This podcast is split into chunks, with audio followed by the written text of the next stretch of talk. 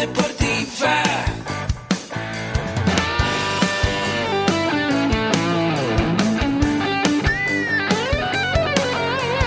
Yo soy. Somos guerreros. Hola, bienvenido a la Asociación Mexicana de Educación Deportiva. Soy el doctor David Lezama, presidente de AMED, y es para mí un gusto darte la bienvenida a estos podcasts. Este programa está diseñado para compartir contigo conocimientos de los temas que nos apasionan a todos los que amamos el físico-constructivismo y el fitness y queremos mantener un estilo de vida saludable. Hablaremos entonces de entrenamiento, de nutrición, de suplementación, de farmacología y de un tema que cada vez toma más importancia, el marketing deportivo digital. Tendremos como invitados una gran variedad de opiniones y profesiones, entrenadores, nutriólogos, profesores de AMED, químicos farmacobiólogos, médicos, preparadores físicos y desde luego deportistas. Sus historias, consejos y testimonios te ayudarán a aumentar tus conocimientos y desde luego también tu número de entrenos de clientes, haciendo más exitosa y profesional tu profesión de entrenamiento deportivo. También aprenderás técnicas más eficaces del marketing que te ayudarán a monetizar esta profesión. Si quieres saber más de nosotros, visítanos en la casa virtual de la familia Med, www.amedweb.com. Hola, ¿qué tal? ¿Cómo estás? Soy el doctor David de Sama y el día de hoy te voy a hablar unos consejos prácticos y sencillos para que puedas mejorar tus resultados si lo que estás buscando es aumentar tu masa muscular. Seguramente ya has oído que la proteína es muy importante, que si quieres ganar masa muscular debes de tener un ligero superávit de energía, es decir, de calorías, que si estás en un proceso de disminución de tu grasa corporal hay que tener una ligera disminución de las calorías. Y pues bueno, vamos a poner pequeños consejos en esto que es AMED, el deporte, la nutrición y el emprendimiento deportivo más cerca de El físico-constructivismo o bodybuilding es un deporte que está basado en el desarrollo de tu masa muscular, de tu cuerpo, de tu físico, buscando desde luego tamaño, pero también buscando definición, simetría, y si vas a competir, desde luego que cuando llegues a la competencia, que tu cuerpo se vea marcado y que se vea vascularizado. Y aunque en este podcast no te voy a dar las eh, pautas para una preparación para competencia, sí es importante si tú apenas vas empezando, si llega un entreno tuyo y te enseña una foto de no quiero demasiada masa muscular, simplemente quiero estar así y te enseña la foto de un competidor pro, vamos a decir, de la categoría Classic Physique que no son tan grandes, pero desde luego que tienen años de trabajo y se prepararon muchísimo para esa competencia, pues una de las cosas que nosotros como entrenadores debemos de ayudar, y esto te lo he platicado muchas veces en los episodios de coaching, es que tengan metas claras, que sepan que llegar a un cuerpo, aunque parezca que no tiene demasiada masa muscular, es algo que requiere planeación, que requiere disciplina, que no se da de la noche a la mañana y que es la combinación de constancia y persistencia en los tres elementos que siempre te he mencionado que compran un plan. Nutrición, entrenamiento y descanso. Desde luego también que como entrenadores nuestra prioridad siempre va a ser la salud y el bienestar de nuestros entrenos a lo largo de sus fases de aumento de masa muscular, de definición o si te dedicas a la preparación competencias en esa fase, ¿ok? Entonces, vamos a ver que de manera general, cuando alguien está buscando una competencia, va a tener una fase de volumen o de crecimiento o de desarrollo de masa muscular. Después va a tener una fase de corte o de definición y finalmente va a tener su semana pico de preparación en donde se dan los toques finales para una competencia. Nosotros no vamos a tratar estos puntos. Cada una de estas fases tiene sus particularidades en cuanto a cuántas calorías voy a cortar o cuántas calorías voy a aumentar. Voy a subir más la proteína, voy a bajar los carbohidratos, voy a manipular el sodio. No es tan fácil y requiere estudio y preparación, pero sí hay unos puntos que van a aplicar a toda la gente que quiere tener un buen desarrollo muscular, no necesariamente competir. Y bueno, lo principal es que si bien la alimentación es muy importante, yo puedo hacer una dieta perfecta, pero si no estoy teniendo los entrenamientos enfocados a la hipertrofia muscular, pues no voy a ver ese aumento de la masa muscular. ¿Ok? Y esa masa muscular va a tener una variante individual. Probablemente si ponemos a dos personas a que hagan la misma rutina, no necesariamente van a tener el mismo resultado, pues las genéticas, el nivel de entrenamiento, la edad, el sueño y muchos otros patrones van a tener esa parte de respuesta individual.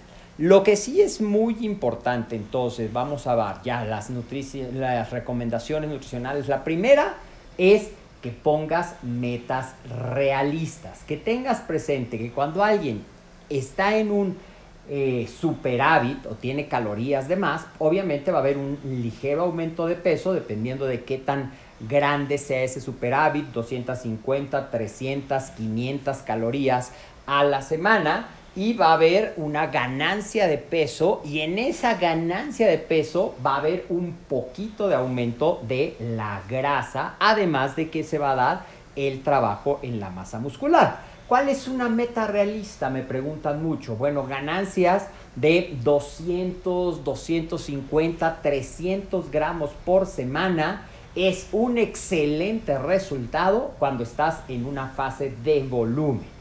Desde luego, mientras más volumen tengas, pues más difícil es seguirlo ganando al mismo tiempo.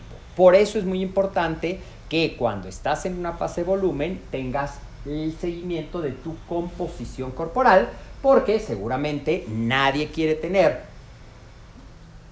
un gran volumen, pero que realmente la masa muscular no haya aumentado.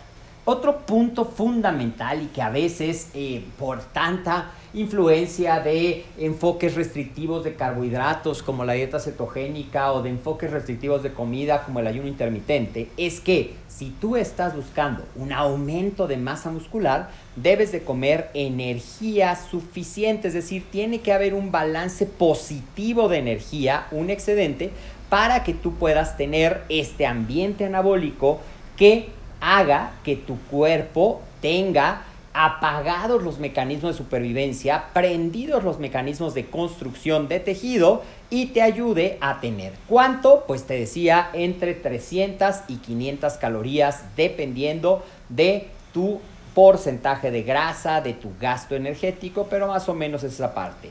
Y los carbohidratos. Los carbohidratos son muy importantes, pues recuerda que en el entrenamiento de pesas básicamente vamos a estar utilizando nuestros mecanismos glucolítico que usa glucosa y la manera más fácil para el cuerpo de obtener la glucosa pues es a través de los carbohidratos. Y probablemente habrás leído, sí, pero también los puede obtener a través de otras cosas que no son carbohidratos. Claro, es un proceso que se llama gluconeogénesis, pero le cuesta más trabajo y le cuesta más energía. Si estás buscando crecer, pierde el miedo a los carbohidratos, ponlos en tu dieta de manera planificada y asegúrate sobre todo que en tus horas más cercanas o tus comidas más cercanas al entrenamiento, tanto antes como después, cada una de tus comidas tenga carbohidratos de buena calidad, carbohidratos complejos que ayuden a reponer tus eh, depósitos de energía o a tenerlos llenos para tu entrenamiento y que te ayuden. ¿Qué carbohidratos? Bueno, cereales, cereales integrales, vegetales, fruta. Si no tienes intolerancias, el yogur, la leche también pueden ser una buena idea. El otro consejo es, entonces, pierde el miedo a los carbohidratos. En eso podríamos resumir este consejo. El otro consejo es que comas proteína a lo largo del día.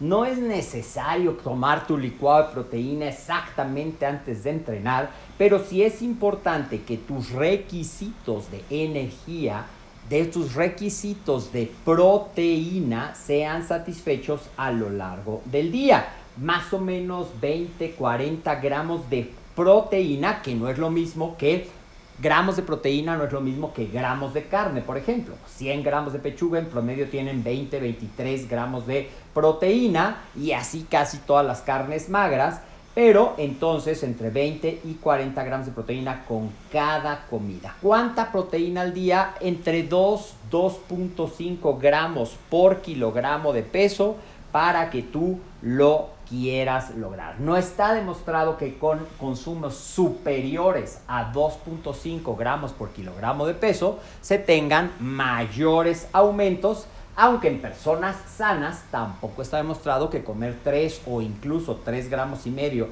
de proteína por kilogramo de peso cause daño renal, que es un mito muy frecuente. ¿Ok?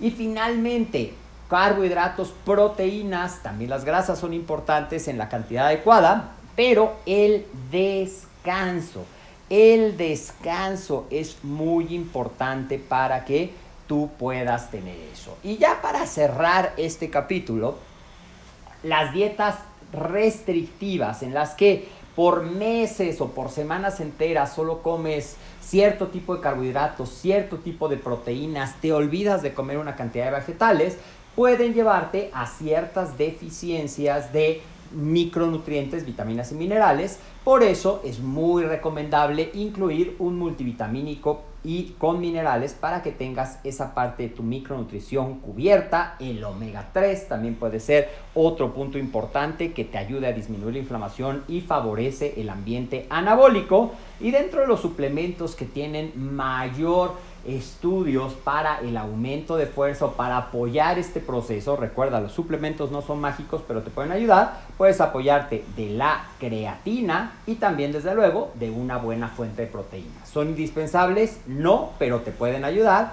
a tener esas ventajas usados inteligentemente. Cuéntame ¿Qué te parecen estos contenidos? ¿De qué te gustaría que habláramos? Recuerda que nos puedes seguir en todas las redes sociales. Estamos en YouTube y en Facebook como Ahmed, en Instagram como Ahmed Web. Y, desde luego, esto que estás escuchando en tu podcast lo puedes escuchar en tu plataforma favorita. Soy el doctor David Lezama, te mando un fuerte abrazo y nos vemos en el siguiente episodio de AMED, el deporte, la nutrición y el emprendimiento deportivo más cerca de ti.